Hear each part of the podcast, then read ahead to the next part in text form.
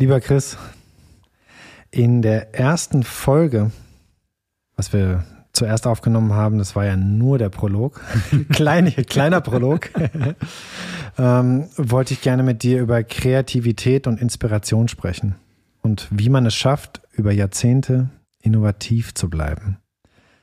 Dazu habe ich mir als Anfangsfrage überlegt, was war schwieriger, drei Sterne zu bekommen oder drei Sterne zu behalten? Also gibt es für mich ganz klar nur eine Aussage, drei Sterne zu bekommen. Mhm. Weil, muss man ganz klar sagen, durch ähm, die Klassifizierung mit drei Sterne haben sie für mich so viele Türen aufgemacht. Und das Leben, was ich bis dato geführt hatte und das Selbstverständnis, was ich, wie ich meinen Beruf praktiziere, wie ich meinen Beruf ähm, auslebe, wie ich meinen Beruf definiere, war für mich eh normal. Ja. Ich bin in einer hochstehenden Art von Gastronomie eingestiegen, habe mich stetig gesteigert, habe als äh, Arbeitsstelle vor Schlossberg äh, das beste Restaurant von, von Deutschland bekochen dürfen, gemeinsam mit dem besten Koch von Deutschland. Da war für mich die Normalität des Handeln und Tuns eh schon gegeben. Und mit diesem Tagwerk bin ich ja von ersten Stunde an hier in diesem Betrieb auch anstatten gegangen. Von dem her war das für mich alles normal. Aber, sagen wir mal so, äh, das Erreichen des dritten Sternes war für mich schwieriger, weil, wie ich im Prolog schon erzählt habe, war das ja so, dass ich das dann gefühlt habe, dass äh, die Erwartungshaltung, die an mich gestellt wurde, seitens vieler Menschen, des Journalismus, der Gäste, Freunde, Familie, aber auch innerhalb des Unternehmens sehr groß waren. Ja, ich, äh, das war so, ich sage jetzt mal, wir haben dir jetzt eine Fußballmannschaft zu, zur Verfügung gestellt mit einem gewissen Budget und wir warten einfach, dass du deutscher Meister wirst und das setzen wir voraus dieses Verständnis habe ich von dieser Sache gehabt. Und dann deutscher Meister zu werden, war für mich viel, viel schwieriger, wie jetzt jedes Jahr das zu bestätigen und in der Champions League zu spielen.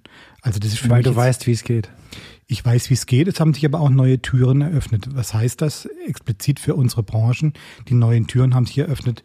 Du kriegst mehr und qualifiziertere Bewerbungen du hast andere Umsätze. Also die Betriebswirtschaftlichkeit wird anders. Also der Pro-Kopf-Umsatz, das Verständnis der Gäste wird ein ganz anderes. Also sprich, du hast jetzt nicht Leute, die sich hier verirren, sondern du hast ja gesetzte Reservierungen, wo du davon ausgehen kannst, dass sich 90 Prozent der Gäste schon im Vorfeld über deine Art von Gastronomie informiert haben und mit Erwartungshaltungen kommen, aber auch mit dem Selbstverständnis kommen. Also sprich, zu, zu mich verirrt sich ja hier kein Gast und sagt, er möchte italienisch speisen, sondern der weiß ja in der Regel schon, was ihn hier zu erwarten hat. Nicht alle, aber ich sage jetzt mal die meisten. Und ähm, die Betriebswirtschaftlichkeit, wie gerade eben erwähnt, wird eine andere. Wenn wir früher einen Pro-Kopf-Umsatz hatten, sagen wir von 180, 190 Euro, ist es heute natürlich ein ganz anderer. Wenn du eine andere Betriebswirtschaftlichkeit, andere Umsätze Was fährst. ist jetzt der Pro-Kopf-Umsatz? Ja, ich meine, da, da, da, sprechen, da sprechen wir äh, jetzt nicht äh, offiziell drüber, aber ich okay. kann sagen, am Wochenende steht eine 4 davor. Aber das lässt sich ja auch ganz leicht errechnen. Also es ist, ist so, dass 95 Prozent unserer Abendgäste das große Menü speisen. Das große Menü umfasst äh, sieben Gänge plus jede Menge Amüsgöl und jede Menge Petit Fours hinterher. Also ich sage jetzt ich mal. Ich weiß, ich weiß. ich durfte ja schon mal bei dir essen. Ja, also äh, bei dir speisen zweimal sogar. Ja, in der Regel ist es so, dass dann ein Gast, der das große Menü bestellt, über 20 verschiedene Tellerchen aufgetragen bekommt. Ähm, das kostet den un unglaublichen Preis von 265 Euro. Hört sich also unglaublich oder unfassbar viel an für den normalen Menschen. Aber wenn man das natürlich äh, dividiert durch diese 20 Tellerchen oder über 20 Tellerchen, die da kommen, und durch ein abendfüllendes Programm. Und durch das ganze Team, was daran arbeitet, ja. Ja, klar. Äh, also das die ganze Dienstleistung, die da erbracht wird, das Setup, was erbracht wird, der Wein, die Weine, die da erbracht werden, also der Keller, äh, was da aufgebaut wurde über Jahre hinweg. Äh, ja, ist, es, ist dieser Preis mehr als gerechtfertigt, ja. Äh, zum Menü kommt natürlich noch die Getränke hinzu. Also man kann immer davon sagen, dass ein Gast immer die Hälfte an Getränke verzehrt, was eigentlich der Menüpreis ist. Also dann bist du bei 380 Euro, dann kommt Aperitif, Mineralwasser, Kaffee dazu. Der ein oder andere Gast, trinken noch ein Digestiv, ein Cognac oder ein Armagnac. Oder einen oder, ganz, ganz besonderen Wein. Also es sind alle Weine besonders hier, aber es gibt natürlich ja, auch nochmal Raritäten und klar. Ja, euer aber Weinkeller gehört ja auch zu den besten von Deutschland. Sicherlich, ja. Und äh, dann kann man sich das errechnen, dann bist du bei äh, Mitte 400 Euro. Ja? ja. Also was äh, nicht für alle Gäste gilt. Ja, man kann auch deutlich günstiger bei uns speisen. Nach oben hin ist gar kein Limit. Ja, aber äh, sagen wir mal so, das ist so der Durchschnitts-Kuvert-Ansatz. Ja. Wer hier hinkommt, ich kann es nur empfehlen, auch hier zu übernachten. Weil einfach hier im, äh, im Schlösschen oben dann aufs Zimmer zu gehen, sind wirklich ganz außergewöhnliche ähm, Zimmer, die ihr habt. Wie, wie, ein Zimmer ist untertrieben. Ja? Es sind kleine Paläste im Palast. Und ähm, das ganze Paket, finde ich, ist, ist, ist dann auch wirklich dann eine richtig runde Sache. Sagen wir mal so, man muss so essen zu gehen, nicht als blanke Speiseaufnahme sehen, um sich satt zu machen, sondern das sind ja abendfüllende Programme. Ich sage jetzt das immer zu Freunden, die jetzt nicht äh, von, aus der Branche kommen, sage ich immer, das ist ein Event man fährt mit dem Lebensgefährten. Und auch Gefährten. nur, wenn du das so erlebst und auch jeden Teller als Event wirklich erlebst und nicht einfach nur in dich reinschaufelst, sondern das als sensorisches, optisches, die Story dazu, die Erklärung, was das Gespräch mit den, mit, mit euch, mit eurem, mhm. mit dir und deinem Team, dann kriegst du ja eigentlich auch das, äh, den Gegenwert für deine ja, Investition, um mal klar, davon zu sprechen. Klar. Nee, das ist, wie gesagt, ankommen, ankommen, hier hinzusitzen, anschnallen, genießen, sich auch ein bisschen führen lassen, wenngleich, das heißt nicht bevormunden, sondern führen lassen. Auch durch die Gespräche, durch Informationen, wenngleich wir keinen Gast zutexten wollen ohne Ende. Wir wissen das sehr wohl individuell abzuschätzen, wo Gespräche zu führen sind oder von Bedarf ist und wo nicht. Ja, da ist die Sensibilität sicherlich von unserer Seite aus gegeben. Und sehr wichtig. Aber äh, es ist ja auch so, ich meine, wenn man dann durch so einen Abend durchgeleitet wird, der in der Regel zwischen vier und fünf Stunden andauert, ähm, mit viel Essen, mit viel Trinken, vielleicht auch natürlich dem ein oder anderen Gläschen Alkohol, was vielleicht für den Normalen dann auch vielleicht sogar schon überm Limit ist, ja, weil er ganz einfach dann die Aktualität und die, die, die, äh, die Tagesform auch dazu hat, zu sagen, Mensch, jetzt trinken wir noch ein Glas Champagner zum Abschluss, ja, oder haben noch was zu feiern, dann ist es natürlich auch so, dass die Gesetzgebung, im wahrsten Sinne die Gesetzgebung ja es auch nicht so vorsieht, dass man dann alkoholisiert ans Steuer sitzt und dann irgendwo hinfährt, sondern dann ist es natürlich eine runde Sache, wenn man sagen kann, Mensch, man genießt diesen Aufenthalt, man genießt dieses Event, wo natürlich auch ein Stück weit ähm, ähm, ja, Wohnkultur dazugehört, dass man sagen kann, okay, hier hat man ähm, äh, die Bewirtung, man hat tolles Essen, tolles Trinken, man hat eine tolle Gastgeberrolle, die ausgeübt wird äh, durch den Service oder durch meine Person. Aber dann hat man einfach, einfach noch, um die Sache rund zu machen, natürlich auch eine, eine tolle Wohnkultur da mit tollen Zimmerchen, die ganz einfach geschmacksvoll eingerichtet sind. Oder jetzt drüben im Hotel Neubau, dann auch mit Wellnessbereich, Beauty und Spa, ja, wo man natürlich dann, dann nicht nur eine Nacht, sondern vielleicht mehrere Nächte bleiben kann, ganz klar. Um nochmal zur Kreativität zurückzukommen. Ähm was ich ja beeindruckend finde und was ja auch, ich weiß nicht, ob das alle wissen, die uns zuhören oder zuschauen, der Output, also die Kreativität dessen, was pro Jahr an neuen Werken, also ich, ich, ich spreche jetzt mal in der Sprache der Künstler hier entsteht, ist ja enorm. Das, das ist zwar auch eine Teamleistung, nur, sag ich mal, die Verantwortung und der Kopf von diesem Team und der, die kreative Keimzelle bist du? Hast du für deine, für dein Arbeiten, für das immer wieder weiterentwickeln, immer wieder auf neue Ideen kommen, schleifen, nächste Schritte, weiter Horizonterweiterung. Hast du da Methodiken oder oder oder oder ja ja oder oder Lebensgewohnheiten oder woher nimmst du die die Kraft, die Inspiration, die Lust auch an der Kreation immer wieder und wieder und wieder, ich sag's mal ganz banal, dir was Neues einfallen zu lassen. Mhm. Ähm, in der Tat ist es so, das ist in Spitzenbetrieben wie hier oftmals gar nicht so sehr Teamwork. Also natürlich arbeiten die Mitarbeiter mit, aber es ist so, dass wir alle in einem Zug sitzen, der extrem schnell fährt. Also sprich, es muss ja auch die Produktivität, wenn du jeden Abend ein ausgebuchtes Restaurant hast, muss die Produktivität gegeben sein. Und ich meine, du kannst, wenn du extrem unter Strom stehst, nicht so kreativ sein, wie wenn du einen freien Kopf hast.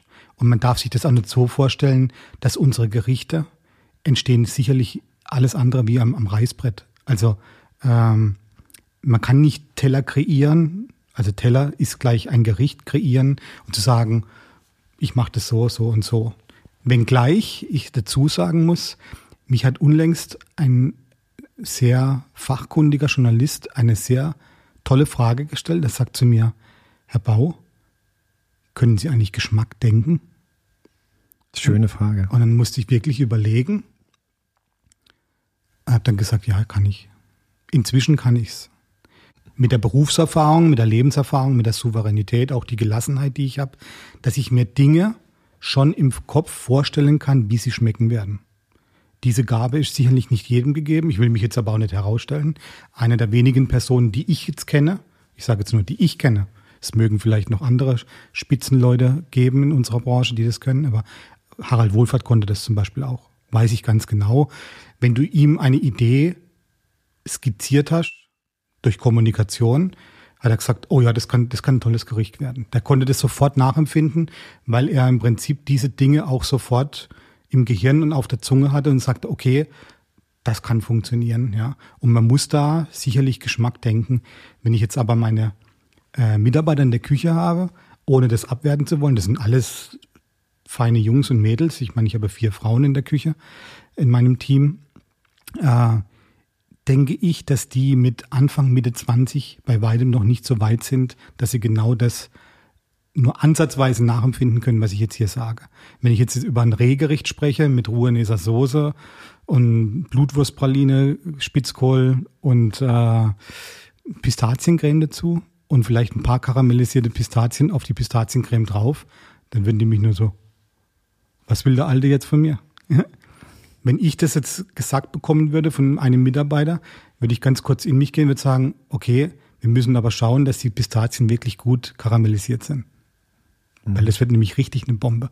Also ich kann mir das dann schon, ich weiß, wie Blutwurst schmeckt, ich weiß, wie eine rohe Neser Soße schmeckt, ich weiß, wie Reh schmeckt und ich kann dann schon, ich kann diese Geschmäcker denken, ja. Aber es hat ja nichts mit Kreativität zu tun.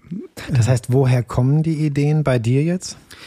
Was also, ist der mal, Prozess? Das, was wir hier servieren, sind, sagen wir mal, ich möchte jetzt da äh, nichts Falsches sagen, aber es sind äh, sicherlich 95 Prozent die Dinge, die in meinem Kopf geboren werden. Es gibt Wie hier, werden die geboren? Es gibt hier und da Mitarbeiter, die Einflüsse bringen oder die Erfahrungen aus vorhergehenden Betrieben auch mal sagen, hey Chef, ich habe da was und gucken Sie mal, ich habe das jetzt immer so gemacht, aber in meinem letzten Betrieb haben wir so und so gemacht. Wollen Sie sich das mal anschauen? Und natürlich soll jeder mitarbeiten. Aber die Zeiten sind vorbei, wo wir heute zu unseren Köchen gehen können und sagen können, mach mir mal einen Probeteller zu Reh. Weil wenn er das machen müsste, bräuchte er einen ganzen Arbeitstag. Dann müsste er einen Tag sich nur um dieses Gericht kümmern. Und er hat gar nicht die das, Zeit. Die Zeit haben wir nicht mehr. Also hat was damit zu tun, Arbeitszeiterfassung, Arbeitsschutzbestimmungen und, und, und, und, und.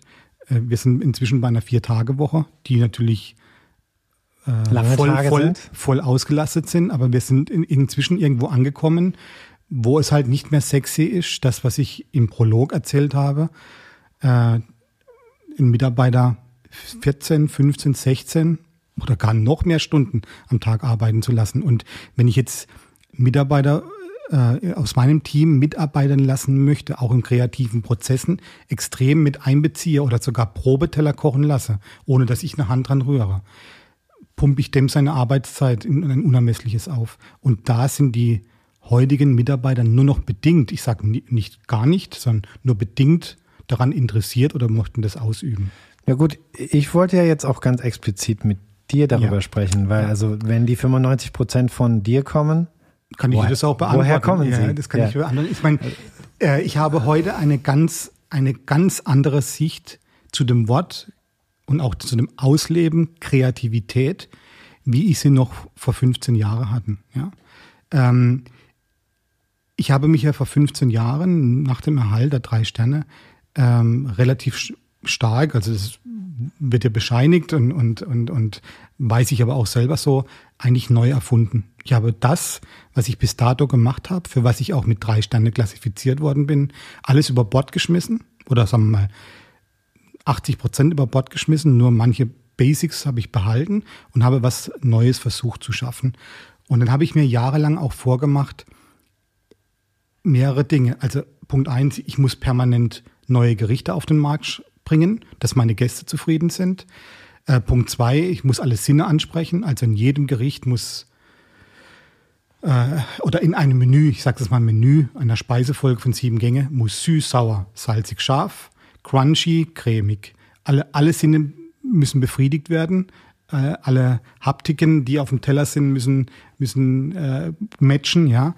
Äh, neben Optik und Geschmack, sondern es muss alles hochkreativ sein, ja, und am bestmöglichst alle Sinne ansprechen, ja, innerhalb einer Speisefolge.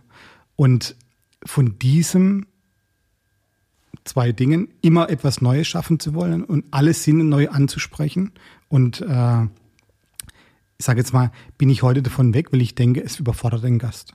Und wir müssen wieder zurück zu altbewährtem und auch manchmal zu Traditionen und auch mal zu Dingen, ich drücke es jetzt mal so aus, die die Gäste gerne haben wollen.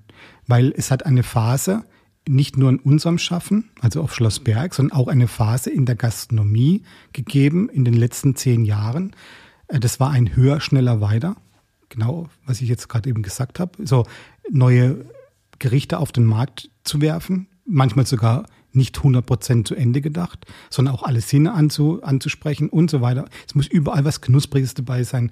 Und hier in der Ecke muss was eine Creme sein, die ein saurer Kontrast zu dem Gemüsepüree links oben ist. Man musste den Gästen eine Anleitung geben, in welchem Zeigersinn, entweder Uhrzeigersinn oder konträr dagegen, sie essen müssen und bitte kombinieren Sie dann unbedingt das Gemüse mit dem süß-sauren Gelee wenn Sie aber wollen, essen Sie direkt einen Löffel Soße hinterher, weil dann haben Sie das volle Geschmackserlebnis. Also so wurde ja eine Zeit lang mal die Gäste angewiesen.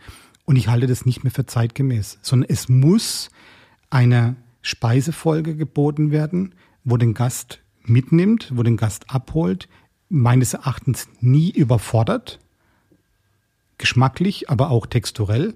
Aber auch, es muss innerhalb eines Menüs Gerichte geben, wo es einfach, ich sag's jetzt mal ganz banal, schmeckt. Lecker schmeckt. Lecker schmeckt. Schmecken muss eh alles. Es, muss vom, schmeckt, es ja. muss vom ersten, vom ersten äh, Champagnerbite, was es gibt, bis zum letzten Petit Four muss schmecken muss alles. Und was auch ganz wichtig ist, alles, was auf den Tellern drauf ist, jedes Kerbelzweigchen, jedes Creme und jedes Dot äh, an Gelee muss einen Sinn ergeben in der gesamtheitlichen Komposition. Nicht nur Deko. Ich meinte auch, als ich dir so halb ins Wort gefallen bin mit diesem einfach schmeckt, meinte ich, ähm,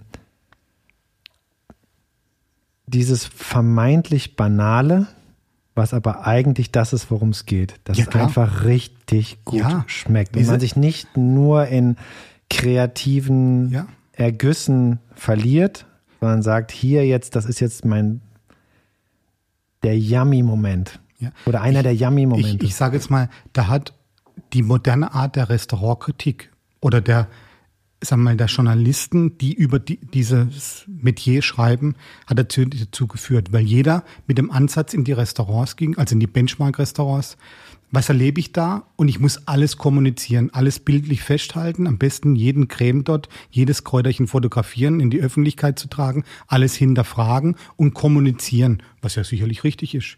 Wenn ich eine Theaterkritik äh, gebe, dann tue ich ja auch die Statisten, die mit auf der Bühne sind, auch mit kritisieren oder besprechen. Aber das ist bei uns so weit gegangen, dass es ganz einfach, ich will mal sagen, pervers wurde. Und wir haben uns nur noch über die 18. Stelle hinterm Komma unterhalten. Wo waren jetzt die knusprigen Brösel? Da hat er gar nichts mehr gequanscht. Es war ja alles nur noch bla bla bla bla bla. Das Gericht war nichts. Ja, also wir haben uns in Sphären bewogen, wo äh, oder bewegt, wo das Wesentliche zu kurz ja, wo, ist. wo wo dann Dinge auf den Tellern gesucht werden, die alle nur noch hochphilosophisch waren. Und Ich habe das Spiel eine Zeit lang mitgemacht. Ich war da auch in einer Findungsphase, ähm, manchmal sogar overpaced, ja, in der überhaupt in der ganzen Neuerfindung meiner Küche, wie ich sie heute projiziere. Aber ich habe dann für mich irgendwann mal gesagt, Entschuldigung, Küche, gutes Essen hat doch auch da was damit zu tun, dass irgendwelche Dinge einfach nur gut schmecken sollen.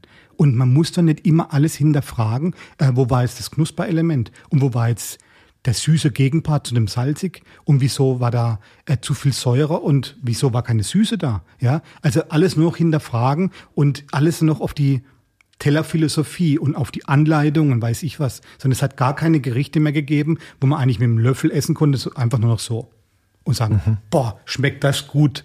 Ja. Das Wort, es hat lecker geschmeckt, war ja schon verpönt. Also wenn du, ich wurde von einem hochstehenden Journalisten, der im Feuilleton der FAZ ein Jahrzehnt geschrieben wurde, ich möchte jetzt den Namen nicht nennen, mal gefragt, was haben Sie sich bei dem Teller gedacht? Also er hat wirklich so, was haben Sie sich jetzt mit dem Teller gedacht? Dann habe ich gesagt, hören Sie zu, ich habe das für gut empfunden, weil ich es lecker finde. lecker. Also, Sie haben da wohl wenig, viel zu wenig drüber nachgedacht. Und dann sage ich, nein, das schmeckt lecker. Und ich sage Ihnen eines, meine Gäste finden es auch lecker. Das ist momentan das meistgelobteste Gericht in meinem Restaurant. Da sagt er, das glaube ich Ihnen beileibe nicht. Aber das ist ja eine Unverschämtheit. Ja, es war aber so. Es war ja. so. Und es war die also Hochzeit. Dir, dir nicht zu glauben. Also. Nö, das war so. Ja. Die, die, die haben ja alles in Frage gestellt. Ja. Und diesmal die Hochzeit dieses Schaffens war 12, 13, 14. Und dann habe ich für mich erkannt, ich habe für mich erkannt, ähm, dass ich da auf dem falschen Weg bin. Ich habe gesagt, ich muss da Dinge zurücknehmen. Ähm, es muss in einer Küche Klassiker geben, wo die Gäste lieben. Es muss in, in einer Küche oder in einer Menüfolge muss es Löffelgerichte geben mit viel Soße. Ja, es muss leichte Dinge geben. Es muss es muss ein Spannungsbogen ins Menü, also ein Menü.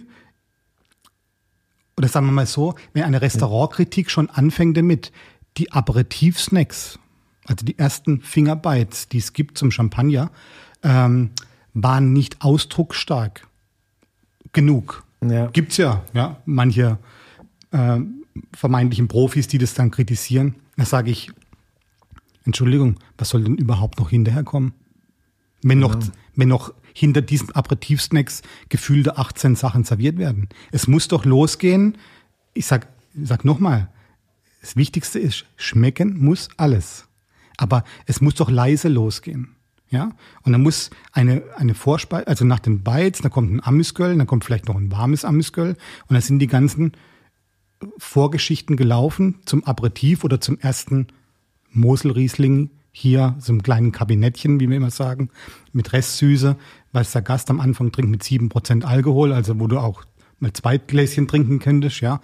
Äh, die müssen alle im Vorfeld laufen und die müssen aber ausdrucksstark, schmeckend, aber leise sein. Und da kommt eine Vorspeise. Da wird ein erster Höhepunkt gesetzt. Dieser Vorspeise brilliert bei uns zum Beispiel immer durch eine meistens rohe Fischgeschichte, aber dann mit einer säurebetonten Vinaigrette, mit knackigem Gemüse oder zum Beispiel eingelegten Daikon, japanischem Rettich und dann natürlich wird's gekrönt vielleicht mit Kaviar. Ja, das ist so eine typische Christian Bau Vorspeise. Und dann geht's weiter, sukzessive, dann kommt vielleicht ein vegetarisches Gericht. In der Spargelzeit gibt's Rebord Blanc Spargel mit Miso Hollandaise.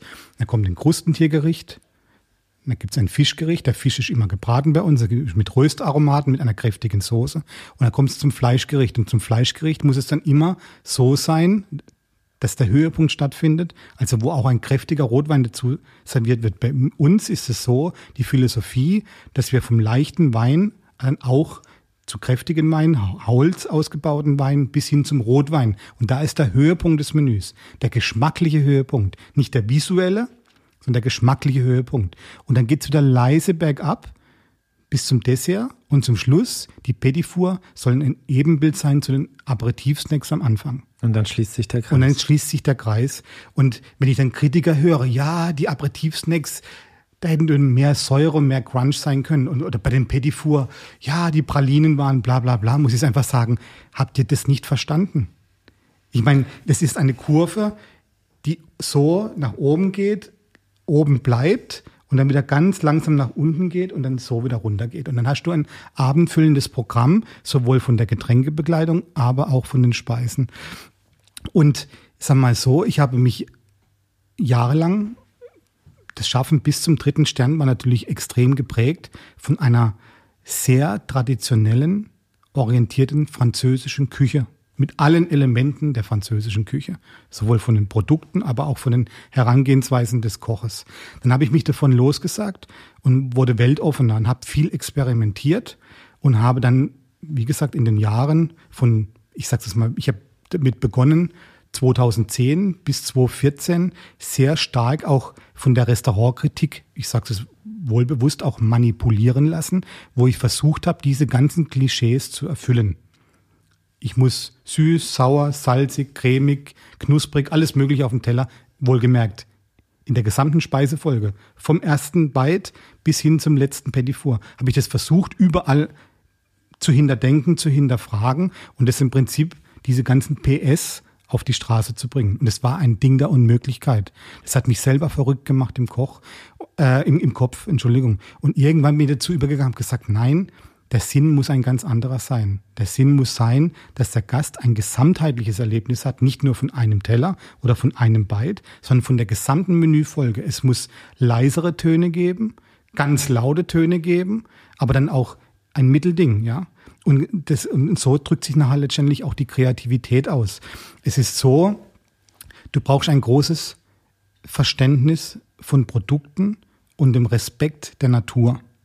Wenn du das letztendlich als Koch immer Jahr für Jahr, in jeder Jahreszeit, in jedem Einkauf, oder in jedem Monat und in jedem Einkauf, was ja täglich stattfindet bei uns, respektierst und die die Produkte letztendlich begutachtest, dann ist schon mehr als die Hälfte der Kreativität getan. Ich habe die ganze Zeit gewartet auf diesen Moment, äh, wo du zu diesem How-to, also wie, wie funktioniert es, kommst und finde diesen äh, Twist jetzt total spannend. Deswegen äh, finde ich es wichtig, hier eine gute Pause, eine kleine Pause zu machen. Dass im Grunde genommen das Know-how die Aufmerksamkeit. Qualitätsbewusstsein. Das Qualitätsbewusstsein, was ja auch zum Know-how gehört. Aber gut, du kannst Know-how haben, aber nicht Qualitätsbewusstsein. Mhm. Dann dazu führt. Und der Respekt vor der Natur. Und der Respekt vor der Natur dazu führt, dass der eigentlich eine Gunst des Augenblicks entsteht. Ja, natürlich. Welches, welches Jahr habe ich gerade? Was ist gerade da draußen los? Welche Produkte sind gerade besonders gut, welche, die im letzten Jahr zur gleichen Jahreszeit vielleicht gut waren, sind nicht gut. Und was sagt mir im Grunde genommen, sagt mir die Natur? Genau. Kann man das so, absolut, so sagen? Absolut. Das finde ich wunder, wunderschön und das war mir überhaupt nicht bewusst. Ja, ich habe, wenn je jünger das du bist, desto, mehr acht, desto weniger achtest du auf diese Dinge, weil du immer denkst, so sind wir ja getrieben, zum Beispiel die ganze Gesellschaft. Oder sagen wir mal so, Entschuldigung, dass ich nochmal einhake. Es war mir nicht bewusst oder ich hätte nicht gedacht, dass ein Restaurant wie deines, was auf diesem High-Weltniveau stattfindet, sich von den Launen der Natur inspirieren lassen kann. Und im Grunde genommen ist es ja genau umgekehrt. Es muss. Es muss. Absolut. Und das ist natürlich. Das ist auch die schönste Muse. Ja, das ist jetzt die schönste Sache, wo ich dir versuche zu sagen. Ich bin ja irgendwann auf die japanische Kultur gekommen. Ja. Und auch auf den japanischen Kochstil. Und es ist ein ganz großes Manifest der japanischen Kultur und auch der, der japanischen Küche. Der Respekt, die Achtung und das Qualitätsbewusstsein der Produkte. Ja. Und je jünger das du bist als Koch, also ich kann nur für uns Köche sprechen, ja, desto weniger nimmst du das in Augenmerk, weil wir sind ja getrieben, wir, wir sind ja so erzogen, sind wir mal ganz ehrlich, Erdbeeren gibt es das ganze Jahr. Ich war gestern im Rewe hier einkaufen, habe meiner Lebensgefährtin äh, einen Bund Spargel hingehalten und gesagt, und wollen wir heute Abend Spargel mit Hollandaise, ähm, natürlich mit Zwingeraugen essen. Ich meine, wir sind im November. Da lag ja. eine Herrschar an Spargel. Aus Peru wahrscheinlich. Peru oder, also klar, natürlich ja. in der Tat, aus Mittelamerika. Und wo ich einfach sagen muss, so werden ja die Kinder heute schon im Prinzip zumindest visuell erzogen. Und viele junge Köche gehen dann auch ins Tagwerk und sagen, ach, es gibt ja jedes Jahr alles. Nein, das ist aber Bullshit. Du musst als Koch oder du hast die verfickte Aufgabe, Entschuldigung, immer, also so betrachte ich es zumindest, immer dann die Produkte zu verwenden, wenn sie qualitativ den Höhepunkt haben. Und das gibt ja schon vieles vor, weil dann weiß ich, was möchte ich überhaupt kochen. Und das ist der Ursprung der Kreativität. Was möchte ich kochen auf Basis dessen, was es gibt? Sprich der Respekt der Natur. Chris, das ist wunderschön. Und ich habe das Gefühl, dass es sich auch übertragen lässt. Also wenn ich jetzt mal in andere Kunstformen gucke, weil die sind ja nicht alle saisonal abhängig von dem, was jetzt wächst, so bist du doch in jeder Kreativität immer auch davon getrieben, was gerade passiert was gerade in der Gesellschaft passiert, was mit dir selbst passiert. Und in dem Moment, wo du wirklich im Augenblick bist und wirklich in der, in deiner Kunstform, sei es jetzt in der Musik, was passiert gerade in der Welt, was passiert gerade mit mir, was will ich ausdrücken? Sei es in der, in der, sag ich mal, Automobilindustrie, du musst ein neues, äh, ein äh, Freund von mir ist äh, Auto, Automobil, ähm, Designer und äh, deren Kreativität ist ja auch nicht frei im Raum, sondern extrem abhängig von dem, wie sich die Gesellschaft mhm. entwickelt, was, was in der Gesellschaft passiert, was sich in der Mobilität entwickelt. Und so finde ich diese, diese Respekt vor der Natur oder auch zu sagen Respekt vor dem Leben, vor dem, was im Leben gerade wirklich passiert, als Kernelement der Kreativität finde ich wunderschön. Also es hat Phasen gegeben, äh, wo die Gäste auch ein anderes Anforderungsprofil hatten. Mhm. Also wo die Gäste, also so, es gibt no limit. Es gibt auch Erdbeeren an Weihnachten, um es mal übertrieben zu sagen. ich kann mir alles kaufen, ich habe Geld, ich bekomme auch alles, ja. In Herrscharen kriege ich das auch. Und ich sage mal, die Aufgabe der letzten Jahre war auch wiederum die Gäste ein bisschen wach zu rütteln und zu sagen, hey, wir müssen back to basic. Wir müssen nicht die Quantität macht, sondern die Qualität macht's. Wir müssen lieber auf Dinge zurückgehen, die Einzigartigkeit. Genau. Sag mal, ich sage jetzt mal so ein typisches Signature-Gericht von mir, wo ich sage, wir sind eines der wenigen Restaurants oder das einzigste Restaurant in Deutschland, wo den dicken Robert Blanc Spargel bekommt. Robert Blanc ist der bekannteste Spargelbauer in in der Provence, ist ein alter Mann, über 70 Jahre alt, der hat ein paar wenige Spargelfelder, hat eine Produktion von 170 Kilo pro Woche und wir sind die einzigen in Deutschland, die die ganz dicken grünen Spargel von ihm bekommen, weil er teilt die zu. Er teilt die zu. Monsieur Ducasse in Frankreich, also sprich in Monaco und in Paris in seinen Restaurants bekommen die. Dann Yannick Aleno bekommen die und ich habe das große Glück, dass ich über einen Zwischenmann, der auch Franzose ist, der heißt Monsieur Bau, wie viel, wie viel Kilo braucht er pro Woche? Und dann bekomme ich von dem zwölf Kilo pro Woche. Das sind die ganz dicken Spargel. Und inzwischen ist es so, wenn der erste Spargel Ende März kommt, von den grünen Spargel, mache ich ein Bild von diesem dicken Bund. Die sind mhm. ja, sagen wir, gefühlt 50 Zentimeter lang, sind zu zweieinhalb Kilo gebunden, ist eine rote Schleife drum, mache ich ein Bild und setze das eigentlich fast kommentarlos in die Social Medias rein da bekommen wir am Tag 50 Reservierungen dafür. Weil ich Gottlob wieder Gäste habe, die sich auf das rückbesinnen, zu sagen, okay. Jetzt ist die Zeit. Äh, jetzt ist die Zeit, jetzt gibt's den Robert Blanc und der Christian Bauer ist vielleicht einer der wenigen, der den hat. Da muss ich hin. Ja, und komischerweise letztes Jahr war der Zwischenhändler, der Franzose, der mir die besorgt, zum allerersten Mal auch hier, sagt zu mir, Herr Bauer, jetzt muss ich mal Ihr Spargelrich probieren. Dann habe ich gesagt, dann müssen Sie sich sputen, weil es gibt's ja bloß sechs Wochen. Nur diese sechs Wochen, wo es den Robert Blanc Spargel gibt, machen wir auch den grünen Spargel aus der Provence. Wir haben da ein Signature-Gericht. Und Gottlob wissen wir wieder, dass es Gäste gibt, die es dann genau zu dieser Zeit, auf diesen Punkt hin zu schätzen wissen, diesen Spargel zu essen. Und dieses Selbstverständnis war lange Zeit nicht mehr da. Leider Gottes. Auch bei unseren Gästen. Bei den Köchen war es eh schon lange nicht mehr da. Und da müssen wir wieder back to basic. Und ich gehe jetzt mal ein Stück weiter. Nicht nur, dass alle Gerichte schmecken müssen und dass es auch Gerichte geben muss, die keinen philosophischen Ansatz haben, sondern die einfach lecker sind, ähm, müssen wir, wir müssen die Gäste auch dahingehend mitnehmen, indem wir das alles kommunizieren. Es ist aber auch so, dass die Gäste an uns kommunizieren. Also auch zuhören. Ja, auch zuhören. Wir müssen in die Gäste, an den Gästen zuhören, was wollen sie überhaupt? Weil es gibt so viele Leute, als Koch bist du ja immer getrieben davon, du willst Neues machen. Neu, neu, neu, neu, neu. Und dann kommen auf einmal binnen einer Woche zwei Ehepaare, die Gäste der ersten Stunde sind, haben wir wirklich in der Tat, die schon über 20 Jahre kommen, die jedes Silvester da waren, ja, wo sie sagen, Mensch, Herr Bau oder zu der Restaurantleitung sagen, Mensch, vor zehn Jahren haben wir mal so ein tolles Gericht hier gegessen. Das würden wir wieder so gern essen. Weißt du, vor, vor fünf Jahren hätte ich darüber gelacht, hätte gesagt, ach, die haben doch keine Ahnung. So das isst man doch heute nicht mehr. Ja. ja. Und heute sehe ich es auch als Aufgabe zu sagen, wenn ich den Gästen zuhöre, was sie eigentlich wollen, und oftmals sind es die Gerichte, die vermeintlich lecker sind, ja, mhm. wieder den Finger zeigt dahin, wo ich sage, okay, man muss sich auch manchmal nicht nur mit alten Gerichten, die du selbst geschaffen hast, sondern auch oftmals mit alten Traditionsgerichten, die uns die Kochkunst gegeben hat, wieder auseinanderzusetzen und die vielleicht dann modifizieren, zeitgemäß abzudaten, zu sagen, Mensch, ich habe da mal ein Gericht gemacht, um jetzt wieder mal mit dem Spargel zu bleiben, Spargel mit Miso Hollandaise und Yuzu.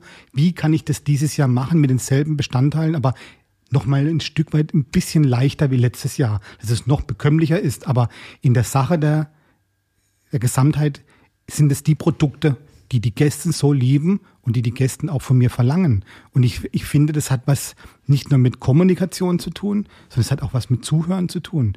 Und ich meine, hallo, wir sind Dienstleister auf ganz hohem Niveau. Unser Geld wird generiert über Gäste. Und wir müssen nun mal den Gästen zuhören, wo wir sagen, was ist überhaupt der Kundenwunsch? Und ich sage jetzt mal, ein großes Plus der Schlossbergküche von erster Stunde an war, dass wir sicherlich immer eine Küche geboten haben, die für jedermann zugänglich war. Das heißt, wir haben vom ersten Tag an Gerichte auf den Teller gebracht und auch an, zum Tisch gebracht, die für die erfahrenen Esser, die können darin was suchen, diese Tellerphilosophie, die ich gerade mhm. gesagt habe, ja, die können wir, ich sage jetzt mal, zu 90 Prozent mit der Menüfolge catchen, weil sie sagen, okay, das sind viele Ansätze, wo wir suchen und alles hinterfragen und die Fragen werden auch beim Essen dann beantwortet oder spätestens dann, wenn es der Service kommuniziert. Äh, wir haben aber auch Gerichte, die ganz einfach lecker sind, ja. Und sag mal, die Geschmacksbilder sind immer so aufgebaut, dass es alle Leute mitnimmt. Wir über, überfrachten nichts, wir overpacen nichts, sondern es ist, denke ich mir, eine ausgewogene Sache es hat Phasen gegeben in meinem Schaffen über die 22 Jahre. Da war es vielleicht ein bisschen holprig, manchmal hier ein bisschen laut. Als wir angefangen haben mit der asiatischen Küche, war das vielleicht manchmal hier und da von einem Gewürzkräuter oder verschiedenen Techniken. Ich sage jetzt mal, asiatisch ist ja oftmals Ingwer, Koriander, Currylastig, ja, vielleicht ein bisschen ja zu laut oder oder oder oder oder äh, zu fordern für den Gast. Das haben wir wieder zurückgenommen. Also es ist nicht mehr plagiativ. Und es ist einfach so, es muss alles ausgewogen sein. Und die Gäste müssen sich da wiederfinden. Ein Restaurant ist ein Dienstleistungsunternehmen, wo, denke ich mir, auch die Aufgabe hat, den Menschen zuzuhören, die die Kunden sind. Ich bin zwar, viele sagen, Köche sind Künstler, ich sage aber, Köche sind Handwerker. Und wenn, wenn wir jetzt ähm, vielleicht zum Abschluss vom Punkt Kreativität nochmal versuchen, das zusammenzufassen, ähm, vielleicht in einem Bild. Stell dir vor, du bist eingeladen, vor einer großen Anzahl von Studenten zu sprechen, aus kreativen Berufen, zum Thema Kreativität, wo wir jetzt gerade ähm, sprechen. Was würdest du ihnen also interdisziplinär für die Zukunft raten?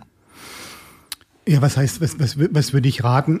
Ich sage mal so, ich habe in der Tat ähm, schon einige Vorträge in den letzten zwei, drei Jahren gehalten, auch von branchenfremden Menschen besucht. Ja.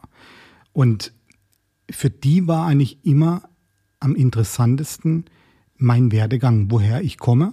Jetzt nicht der vom Prolog geschildert, also sprich mein, mein Lebenswerdegang, sondern aus welcher Ecke der Küchenphilosophie ich komme.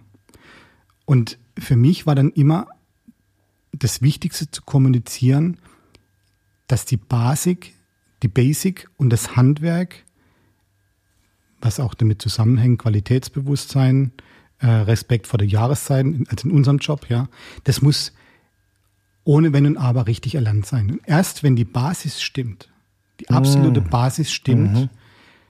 dann kann ich kreativ sein. Und wenn ich kreativ bin, kann ich Veränderungen herbeiführen. Und da kommt vielleicht, so wie in meinem Fall, irgendwann mal der Punkt, aus welchem Grund auch immer, in dem man sich neu erfinden will. Mhm. Die Neuerfindung funktioniert aber nicht, wenn Ohne diese die Basis. Basis nicht da ist. Ja, weil das hat dann auch wieder was mit Qualitätsbewusstsein, Respekt, Handwerk und so weiter zu tun. Und ich habe dann meine Geschichte erzählt, wie das bei mir war. Das hat nichts mit Kreativität zu tun. Vielleicht minimal, ja.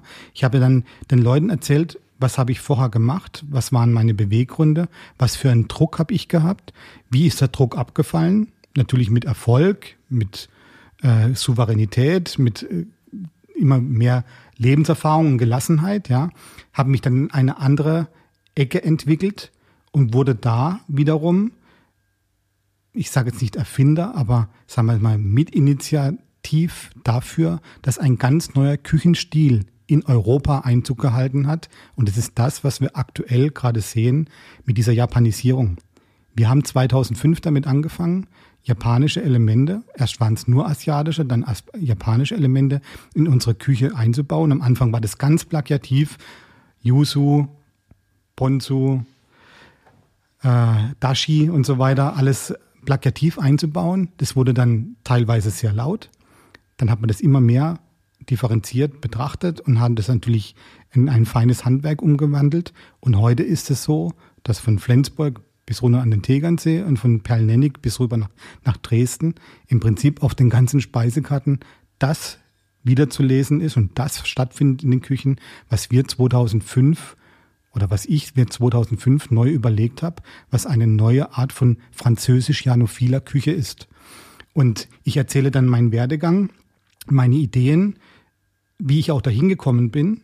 Das hat nämlich irgendwo schon was mit einem verfluchten Schicksal zu tun, weil ich einfach ausgebrannt war, weil ich an einem Punkt war, wo ich eigentlich das Kochen trotz des immensen Erfolges aufhören wollte, also das Kochen auf diesem Niveau. Und ich brauchte eine neue Inspiration, ich brauchte einen neuen Antrieb, ich brauchte eine neue Motivation und habe dann, jetzt in meinem Fall, in der japanischen Kultur und im japanischen Verständnis von Küche, habe ich eine Seelenverwandtschaft gefunden. Und die habe ich versucht, auf meine Basic, auf dieses Basic-Element überzulegen. Und da ist eine neue Küche entstanden, was eine komplette neue Selbsterfindung war, in dem ganzen Selbstverständnis auch, wie lasse ich meine Kellner laufen, was läuft für eine Musik und so weiter. Also das Gesamterlebnis in diesem Restaurantraum. Und äh, das betrachten viele Leute als hochkreativ, war es aber nicht. Also es hat nichts mit Kreativität im Sich zu tun, sondern es war Verständnis für eine für eine entdeckte Seelenverwandtschaft zu einer genau. Kultur, die du dann so kann in, ausdrücken. in dein Leben, in dein, also vor allem in dein Arbeitsleben integriert hast. Genau. Darf ich mal versuchen, das zusammenzufassen, was wir jetzt, was vor allem du jetzt äh, mir erzählt hast in, äh, in den letzten Minuten? Also, Wer noch keine Basis hat, Thema Kreativität, schafft euch ein gutes, solides Handwerkszeug drauf. Absolut. Wer das Handwerkszeug schon hat, hört auf eure Stimme. Was für eine Saison ist in eurem Leben? Nein, ich Lasst euch inspirieren auch von dem, was, was euch das Leben in die Hände spielt, auch an, an, an Situationen. Ich würde, ich würde einen Zwischenstep noch machen, egal in welchem in welchem Branche, in welchem Beruf ist es ja so, du hast die Basis. Vergleiche das mal. Ich habe den Führerschein. Ich, ja. habe, ich habe eine Fahrschule besucht. Das heißt aber noch lange, dass du nachher ein guter Autofahrer wirst. Also sprich, du musst diese Basis dann ausweiten. Und da musst du, egal in welcher Branche, zu, einfach zu führenden Köpfen gehen. Ob das jetzt in der Fotografie ist, ob das in der Kunst ist, ob das in der Musik ist. Du musst mit Leuten zusammenarbeiten, die ganz einfach, ob, ob das jetzt traditionell oder ob das nachher künstlerisch auf einem ganz anderen Weg ist. Du musst mit erfahrenen Leuten zusammenarbeiten. Die in dem, was dich interessiert, zu den führenden Köpfen gehören. Ja, da musst du dich inspirieren lassen. Du musst da dein, deine Basis ausweiten. Du musst Erfahrungen sammeln, um dann selbst irgendwann mal in die Situation zu kommen, das zu machen, was du fühlst. Diesen Ausdruck, den du geben möchtest, ob das jetzt beim Kochen ist, ob das beim Malen ist, ob das künstlerisch ist oder ob das beim Tanzen ist. Ganz das egal. ist schön. Ja. Das ist schön. Und äh, ich finde, wie gesagt, die Basis ist ganz wichtig. Ich sage es mal ganz banal, ein Handwerk zu erlernen, ja, dann einfach Erfahrungen zu sammeln bei Leuten, die ihr Handwerk einfach sehr, sehr gut verstehen, um dann selber irgendwann, und ich denke, gute Leute spüren das. Ich habe vorhin darüber gesprochen, mir war, obwohl ich eigentlich einen Traumjob hatte, als rechte Hand vom besten Koch in Deutschland, ich hab, bin irgendwann mal morgens aufgestanden, ich war nicht unzufrieden mit dem Job, sondern ich habe gesagt, hey, da ist einfach mehr drin. Ich will einfach mehr erreichen. Ja, ich möchte auf eigenen Füßen stehen. Irgendwann kommt das Gefühl in einem heraus, wo man sagt, jetzt ist der Tag, da möchte ich mich anders ausdrücken. Ich habe die Basis erlernt, ich habe die Erfahrungen mit dem großen Meister oder Mentoren gemacht und dann kommt die Phase, wo man sagt, jetzt ist der Tag, jetzt möchte ich jetzt was selber schaffen. Und dann kommt vielleicht die Phase, wo ich das weitergebe an die nächste Generation. Klar, das hat dann irgendwas natürlich auch mit Selbstverwirklichung zu tun und so weiter und so weiter. Freies, freies Schaffen, freies Denken, freies Handeln. Ja. Wer in dieser Phase angelangt ist, auch natürlich sich nicht irgendwo monetär leiden lassen muss oder ja. keine betriebswirtschaftliche Zwänge oder weiß ich was hat, der ist natürlich dann ganz glücklich, ja, da kann vogelfrei walten und schalten, wie er will, ja. Aber ich denke immer, das Elementare ist immer die Basis und danach die Erfahrungen zu sammeln, um die Basis zu festigen und auch die Basis auszubauen, andere Sichtweisen, andere Blickwinkel von Dingen äh, zu generieren, ja. Und dann kommt man irgendwann auch mit der gewonnenen Lebenserfahrung dahin, dass man sagt, jetzt muss ich mich ausdrücken. Wunderschön. Ein ganz, ganz schönes Schlusswort für das Thema Kreativität. Ich danke dir, Chris. Ich habe zu danken. Wunderbar, ja. dass ich es sagen durfte.